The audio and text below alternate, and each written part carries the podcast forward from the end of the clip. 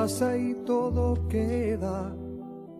Pero lo Muy bien amigos, seguimos en Preferiría no hacerlo, estamos hablando de caminos en el día de hoy. Queríamos hablar con una persona que, tuviera alguna relación profesional con hacer eh, caminos. Pensamos en agrimensores, aun cuando no sabemos muy bien qué es lo que hace un agrimensor. Así que este, convocamos a uno de ellos para que nos explique eh, cuál es su trabajo, cuál es su tarea y específicamente algo relacionado con los caminos. Vamos a hablar con Gustavo CC, es agrimensor, especialista en amojonamientos, estados parcelarios, subdivisiones, vinculaciones y barrios cerrados. Todo parece interesante, pero ahora él nos va a explicar. Gustavo, ¿cómo te va? Gustavo Noriga te saluda.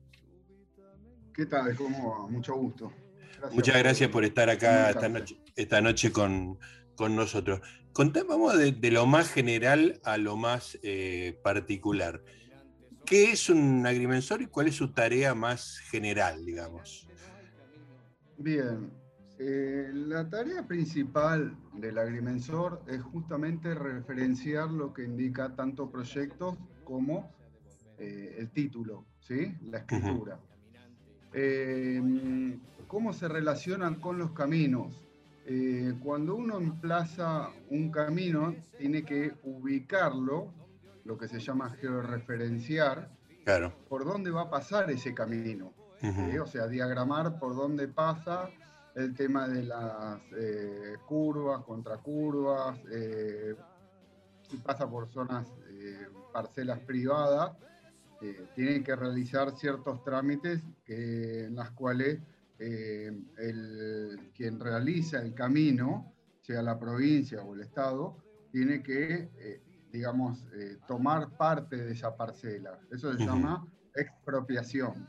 Claro eh, llevan una serie de trámites y bueno, y se realiza el emplazamiento. Eso, el agrimensor es uno de los primeros, digamos, profesionales que intervienen en la traza de los caminos, porque tiene que justamente no solo diagramarlo, sino calcularlo y eh, realizar, valga la redundancia, toda la traza. Claro. Este, ahora, este, disculpen que te interrumpa, ¿Este trabajo es eh, en el terreno o arrancas con el mapa, digamos, este, para ver cómo, cómo debería ir? ¿Cuál es el primer paso? Es un ida y vuelta, es un ida y vuelta. O sea, primero, teniendo en cuenta eh, en modo aproximado por dónde va a ser el camino, eh, uno tiene que estudiar a ver con qué cuenta en el camino, es decir, los desniveles que hay en el camino para poder realizar eh, la, ruta que se va a proyectar o el camino que se va a proyectar. Claro. Entonces uno hace un relevamiento previo, o sea, toma una densidad de puntos de la zona por donde va a pasar ese camino para saber los movimientos de suelo que hay que realizar para hacer ese camino. Claro. ¿Okay? O sea, para, para, que esté todo, digamos, nivelado eh, para tener en cuenta dónde, hay que, dónde, hay, dónde está más alto, dónde está más bajo. Eh, también intervienen otras profesiones como ser eh, geólogos mm. o agrónomos que hacen al estudio del suelo para saber el tipo de nivel de compactación que lleva un camino. Claro. No es lo mismo un camino por donde van a transitar camiones que por donde van a transitar solo autos. Como por ejemplo, en los barrios cerrados, cuando se diagrama un barrio cerrado, en las calles son caminos. Bueno, esas calles tienen, eh, digamos, un, cierto nivel de compactación, que en las rutas es mucho más, eh, tiene que ser eh, calculado con una mayor precisión en cuanto al soporte que pueda tener esa ruta. Claro. No sé si puede ser claro. Sí, sí, totalmente. Entiendo que en una ruta van a ir camiones a una determinada velocidad que tienen un efecto sobre el asfalto, sobre donde se asienta, que es distinto a un barrio cerrado donde van eh, autos a una velocidad, muy baja. no, solo, no solo velocidad, sino la carga. Y el peso, claro. La presión, claro, el peso que, pueda, que ejerce sobre el pavimento. Claro. Sí, sí. Eh, hay pruebas que se hacen a medida que van haciendo los caminos, lo que se llama el paquete estructural de camino, ¿sí? Eh, que se hacen pruebas de compactación que se denominan Proctor, en, en, las rutas principalmente. Los caminos internos se debería hacer, pero en la práctica no, no, es algo que se dejó de usar. Porque, porque es poco, es poco demandante, además el, uso no es tan demandante como el va a ser el de una ruta. Exactamente, exactamente. Y mm, una vez que se determina el tipo de, densidad que tiene el suelo y demás, bueno, ahí se empieza a trazar, primero se marca, eh, digamos, lo que es el eje de, de los caminos, ¿ok? Y después eh, intervienen otros factores como la, eh, no sé si es explicarlo como una curva. O sea, todos los caminos tienen en los costados, que es por donde drena el agua, ¿sí? Ajá, el claro. cuneta que se llama. Claro. ¿okay?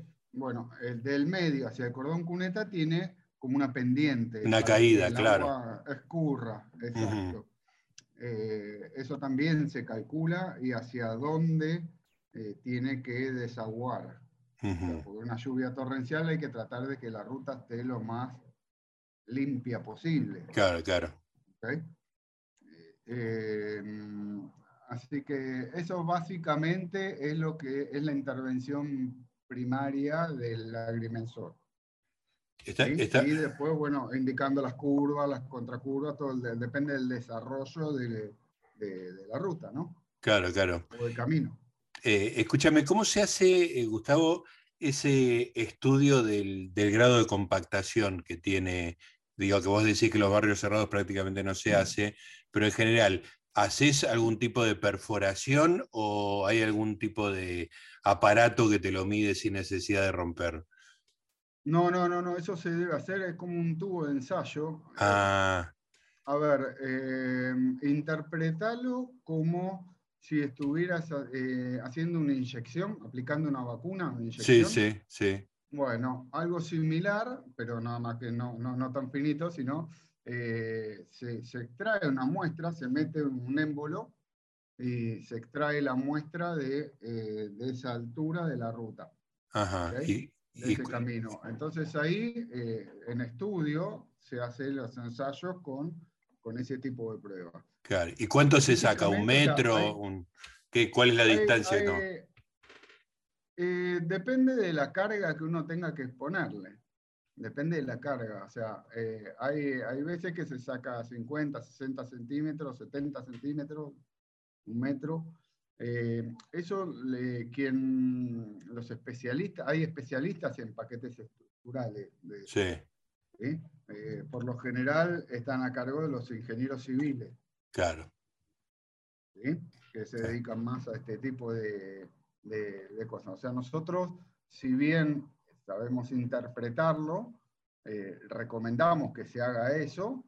Eh, la función básica nuestra es la de eh, marcar por dónde van a pasar. Marcar el trazado, digamos. Exactamente, marcar la traza. Exactamente. De esa forma, Claro, de esa forma, donde son puntos críticos, ahí es donde, donde recomendamos decir, bueno, acá hagan la prueba, acá hagan de este lado, del lado del, pedante, eh, en fin. Eh, hay un par de lugares que son críticos. Eh, me, da, me curiosidad, es una pregunta muy ingenua la que te hago, pero igual como no sabemos nada, todo, todo, nos interesa. Este, el resultado del trabajo tuyo, ¿qué es? ¿Un informe, un mapa, un, eh, ¿cómo, se presenta cuando vos decís el agrimensor hizo su laburo? ¿Qué presenta? No, es un plano. un plano, ok. Eh, claro, em, a ver, hay, distintas, o sea, eh, quien hace en obra, o sea, el agrimensor realiza más allá de todo esto, pero está más en la parte legal. De, ah, ok de la presentación de los planos. Por lo general, en, la realidad, quienes que están en el medio de la traza, eh, de los caminos que se va desarrollando, son los topógrafos, que, o sea, para ser agrimensor, primero tenés que ser topógrafo. Es una condición previa. Son, Claro, si bien la carrera son, hoy en día son de cinco años, eh, más o menos al tercer año ya estás en condiciones de certificar topografía. Es decir, de trabajar como topógrafo. Claro. Continuando los otros, los otros tres años, eh, los otros dos años, haces, eh, digo tres porque hay veces que en algunas universidades en segundo año ya puedes certificarlo y en otros tres. En el tercer año. Em, ahí hay, em, ya puedes trabajar como topógrafo y después continúas con la parte legal la carrera, ¿no? Ajá, o sea que la parte legal te convierte de topógrafo en agrimensor. Correcto. Ajá. Ah, qué interesante. ¿Y, el, ¿Y la formación del topógrafo es fuerte en, en, pisos, en, trigonometría? Digo, se me ocurren un montón de cosas. No, digamos. no, no, sí, la parte geométrica, digamos, no, todo eso es, la, misma, o sea, es la misma. Claro, pero por eso eh, digo, para ser topógrafo, que la primera parte, tenés que tener conocimiento bien del terreno, ¿no? Claro, por supuesto, por supuesto. Eh, en, rigor, eh, el conocimiento, digamos, del agrimensor, el conocimiento del terreno del agrimensor es, vamos así decirlo, superfluo, es decir, de la superficie para arriba. Claro. Sí, sí. Entiendo, sí, De la parte de la superficie para arriba. Sí. La parte de la, de la tierra para abajo interviene el, el, agrónomo o el geólogo. Bien. ¿sí? Dependiendo del tipo de suelo. O sea, el estudio de la, de la, calidad del suelo es de un agrónomo o eh, de, un, de, un, geólogo. El agrónomo incluso para cuando se hace la unidad agroeconómica en el caso de subdivisiones y demás. Eh, nosotros podemos interpretar eh, si, un, o sea, si un tipo de terreno es bajo, es alto, o sea, es, es inundable, es muy seco, en ese tipo de interpretación en la que usamos nosotros. Entiendo. ¿Sí? Eh, después la, la, calidad la determina el profesional de su materia, ¿no? Claro, entiendo. Eh, Gustavo, uno cuando a veces pasa por una ruta y hay gente trabajando a un costado, este, por ahí es una ruta en construcción, siempre lo que uno imagina que es un agrimensor, pero vos me desmentirás o no, siempre tienen un, aparato que es un trípode alto con algo que miran como si estuvieran midiendo algo con un visor. Eh, ¿Son ustedes y qué hacen con eso? Bueno, por lo general, hay dos tipos de aparatos, por lo general que se tres, en realidad que se ponen ahí, que es un nivel, nivel óptico o láser, depende del instrumento que tenga, eh, que determina justamente los niveles de, los caminos. Es decir, eh, nivel de altura. Tiene que tener, claro, exacto, tiene que tener, tiene que tener un, cierto desnivel para que tenga un cierto, porque la, topografía del lugar no siempre es, toda llana. Claro, obvio, seguro. No siempre es plana, tiene, sus altos y bajos. Entonces, eh, hay, hay también, digamos, factores económicos que llevan a, a, mantener ese desnivel que sea más alto o más bajo, porque el desmonte también, el movimiento de suelo eh, es un costo considerable. Claro, claro. Entonces, eh, acompañando la topografía, bueno, uno va de acuerdo al, diseño de lo que tiene el plano, eh, llevando a que la cota de esa ruta o de ese camino llegue a lo que está acordado según plano. Entonces, eso es lo que hace básicamente el nivel. Después hay otro instrumento que se llama estación total, que es un poquitito más, más alto, ¿sí? Eh, que eso da eh, coordenadas, o sea, determina, uno determina coordenadas por ángulo y distancia. Es una pequeña computadora que tiene adentro que mide ángulo, de distancia, ¿sí? Eh, para poder determinar por dónde va a pasar ese camino. Claro, entiendo. Es, lo que antiguamente antes usaba lo que se llamaba el teodolito. Ah, el famoso teodolito, claro. Los famosos teodolitos, bueno, los teodolitos son instrumentos que permiten determinar los ángulos, ¿sí? Un determinado ángulo. Y después hay otro que es un distanciómetro, como un distanciómetro láser, eh, también incorporado a ese teodolito, que es lo que hace que, bueno, a un ángulo de tanto, de 80 o 90, a 200 metros ahí va un punto, porque ahí, vamos a suponer, ahí el camino eh, hace una curva hacia la izquierda, ¿cierto? Entonces uno va trazando de a poquito con las estacas eh, por donde que va pasando. Eso se llama estación total. Y después está el GPS, que, es, que uno lo ve en el camino cuando va en la ruta, que eh, por lo general hay eh, una persona que va con un bastón y un, plato arriba. Ajá. ¿sí? Arriba del bastón, es una antena, una antena de ah, GPS. Bien.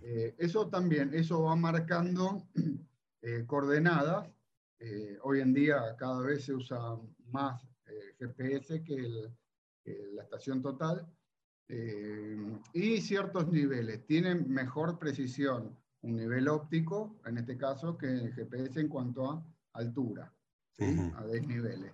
Claro. y, o sea que estas son básicamente es un pantallazo de los, de los tres instrumentales que solemos ver en, en los caminos.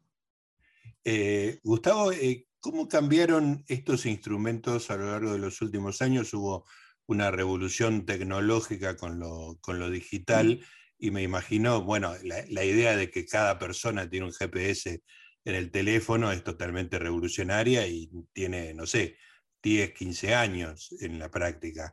Este, ¿Cómo cambió eso el laburo de ustedes, si es que lo cambió?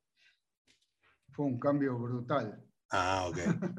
Me imagino. brutal. Eh, eh, sí, sí, brutal. Desde que se medía con cinta eh, claro. no, sí, terrible.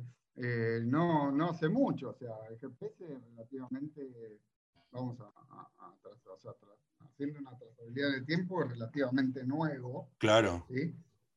si bien hace 20 años que está en uso para lo que es topografía eh, pero eh, sí, cada vez va avanzando más. Eh, eso ya es un capítulo bastante extenso, ¿no?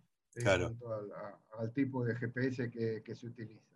Lo que vemos hoy en día en los teléfonos celulares es muy, digamos, expeditivo.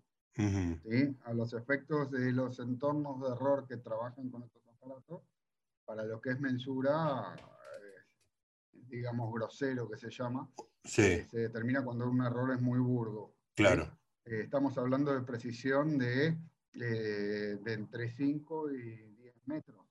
Claro. Eh, calcula que para, para un navegador de un auto, digamos, es bastante aceptable porque uno ve que o sea, los 5 o 10 metros ya, sé que estoy llegando ahí. claro, no, la información que te da con ese error es suficiente, pero para ustedes es tremendo.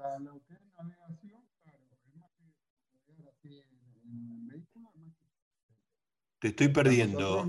Ahora sí. Te estaba perdiendo el sonido, no sé si te alejaste o. Sí, ahí está. Ahora te escucho bien. Sí, me, eh, estábamos diferenciando. sí. Claro, la, precisión es demasiado obvia.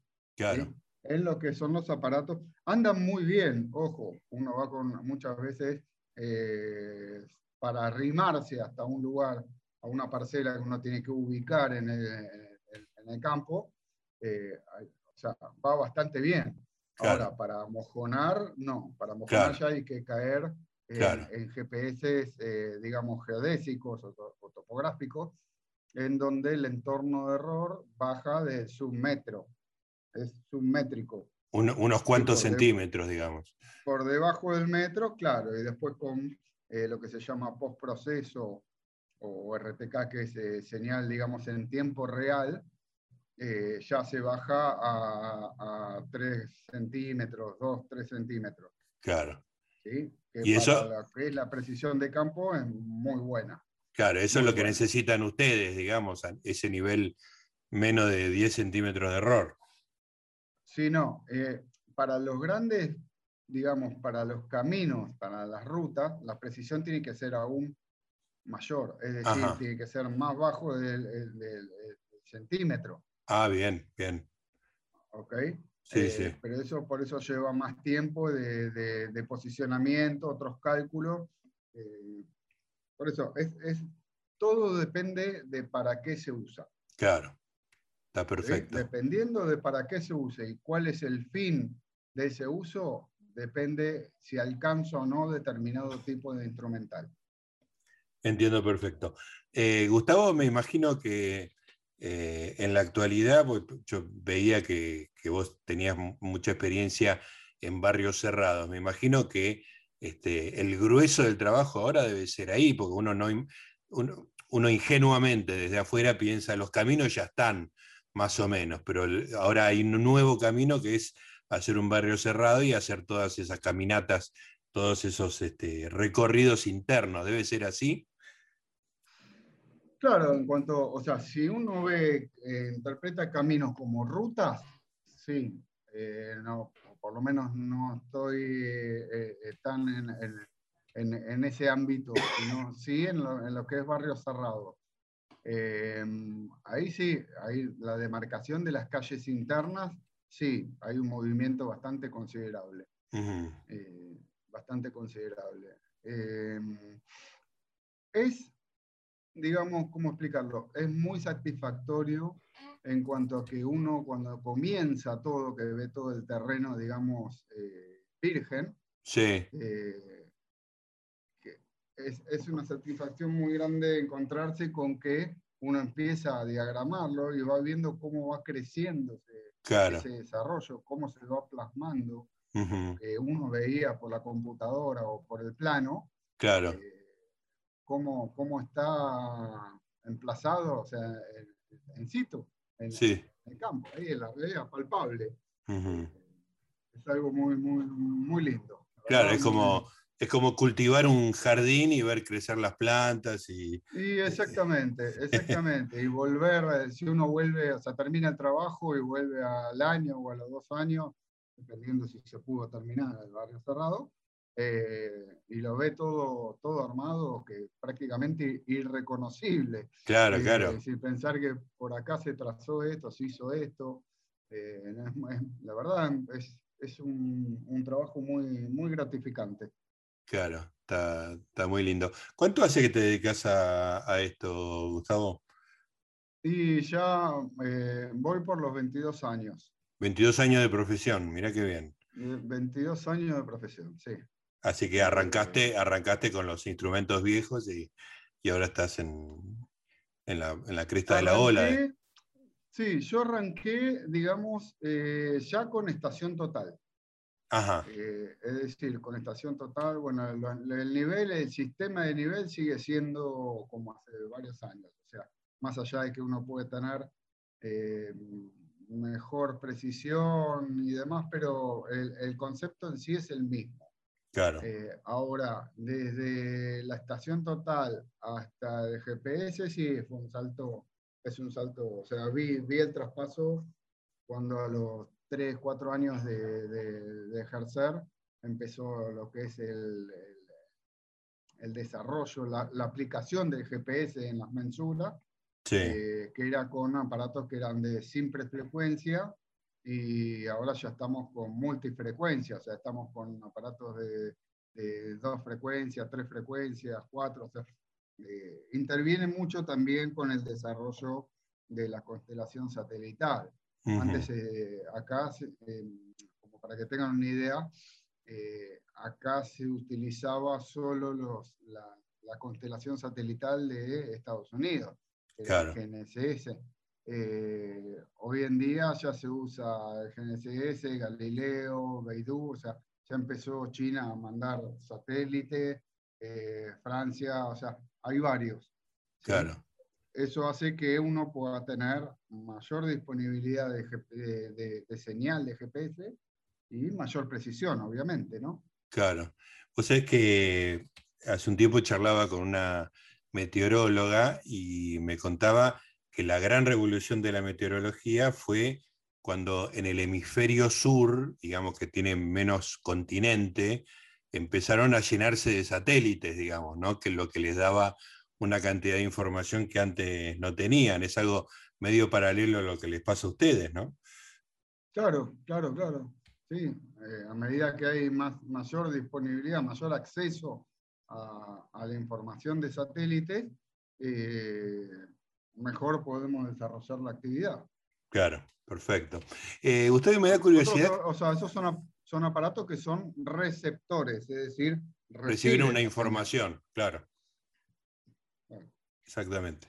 Eh, Gustavo, me da curiosidad saber cómo una persona, digamos, porque cuando uno es chico no sabe lo que es un agrimensor, cómo, cómo se, qué, vocación había en vos, qué era lo que te interesaba que terminaste siendo agrimensor. Eh, la gran amplitud de aplicación de la carrera en, el trabajo. Es decir, hay, para hacer, o sea, un montón, desde, desde lo que es camino, por ejemplo, hasta la aplicación de minería, eh, petróleo, eh, es, muy amplia, es muy amplia la aplicación de la carrera.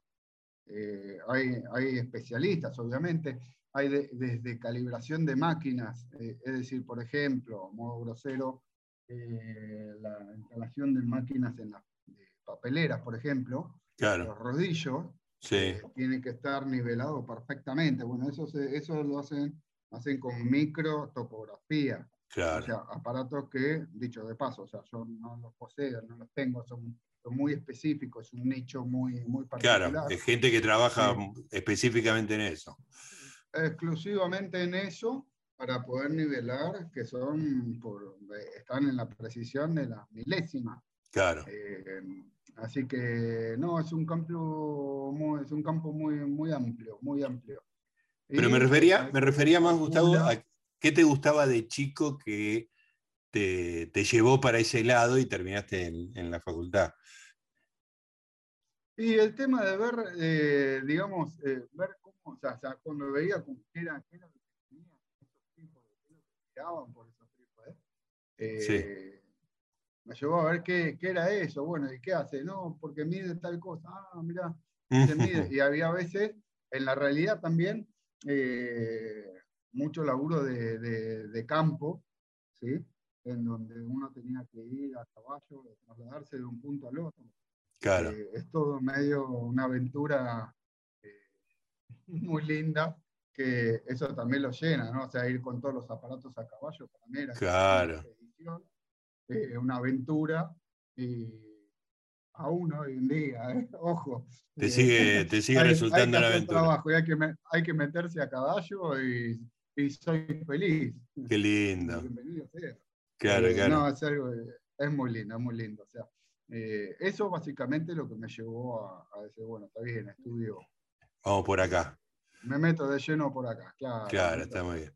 Escúchame, ¿y vos sos, de, la ciudad o, te criaste más eh, a campo abierto? No, no, no, de la ciudad, no, yo soy de, Olivos. Eh, crié en Olivos. Eh, pero después, este, bueno, me puse de novio con quien hoy en día es mi mujer. Eh, el padre también era agrimensor. Ah, ok. Es, es agrimensor y, y bueno, también eh, me llevó a conocer este, los campos también para, para, medir y bueno, ahí dije, esto es lo mío. Qué lindo. Y, ahí seguí, ahí seguí, viaje eh, y no paré. Hoy en día, la verdad que me hubiera gustado tal vez conocerlo más, más tempranamente. Eh, tal vez también por falta de información en los colegios, que sí, es verdad. uno de chico, uno de chico dice eh, que lo, viví, la verdad que lo viví, el tema de las matemáticas, es decir, para qué se aplica la matemática, es algo muy absurdo, muy, muy abstracto, eh, integrales, derivadas, un montón de cosas que uno cuando está estudiando dice, ¿para qué me va a servir esto? Y acá tenés toda la, la, aplicación perfecta. Hoy vivo de esto. Claro. claro. El tema es la aplicación, o sea, eh, incluso yo creo que hay maestros que no, no, no lo explican eso, no explican la, la, aplicación de lo que uno está enseñando, la fórmula que está enseñando. Claro. Eh, integrales, derivadas, es justamente para la determinación de superficies, de áreas. Sí, sí. Eh, se usa mucho. Entonces, si uno interpreta para qué se usa, lo, termina aplicando y, por lo menos en mi caso, eh, me gustó. claro. me empezó a gustar, digamos, ya en la facultad, ¿no? Sí, sí. Entendí eso, digo, ¿por qué de chicos no le enseñan esto en el secundario? ¿Cuál es la, la utilidad de, de este tipo de fórmulas? Este Seguro. Claro, ese... Pero bueno, eso ya es meterse en otro ámbito Seguro. de educación que no. Pero, eh, pero me, me, me hiciste. Me corresponde, pero estaría Seguro. bueno que, que, lo empiecen a ver. No, y además me hiciste como una especie de síntesis de lo que es tu, tu laburo, que es muy linda, que es este, naturaleza y matemáticas, que me parece una combinación espectacular. Sí, la verdad que sí.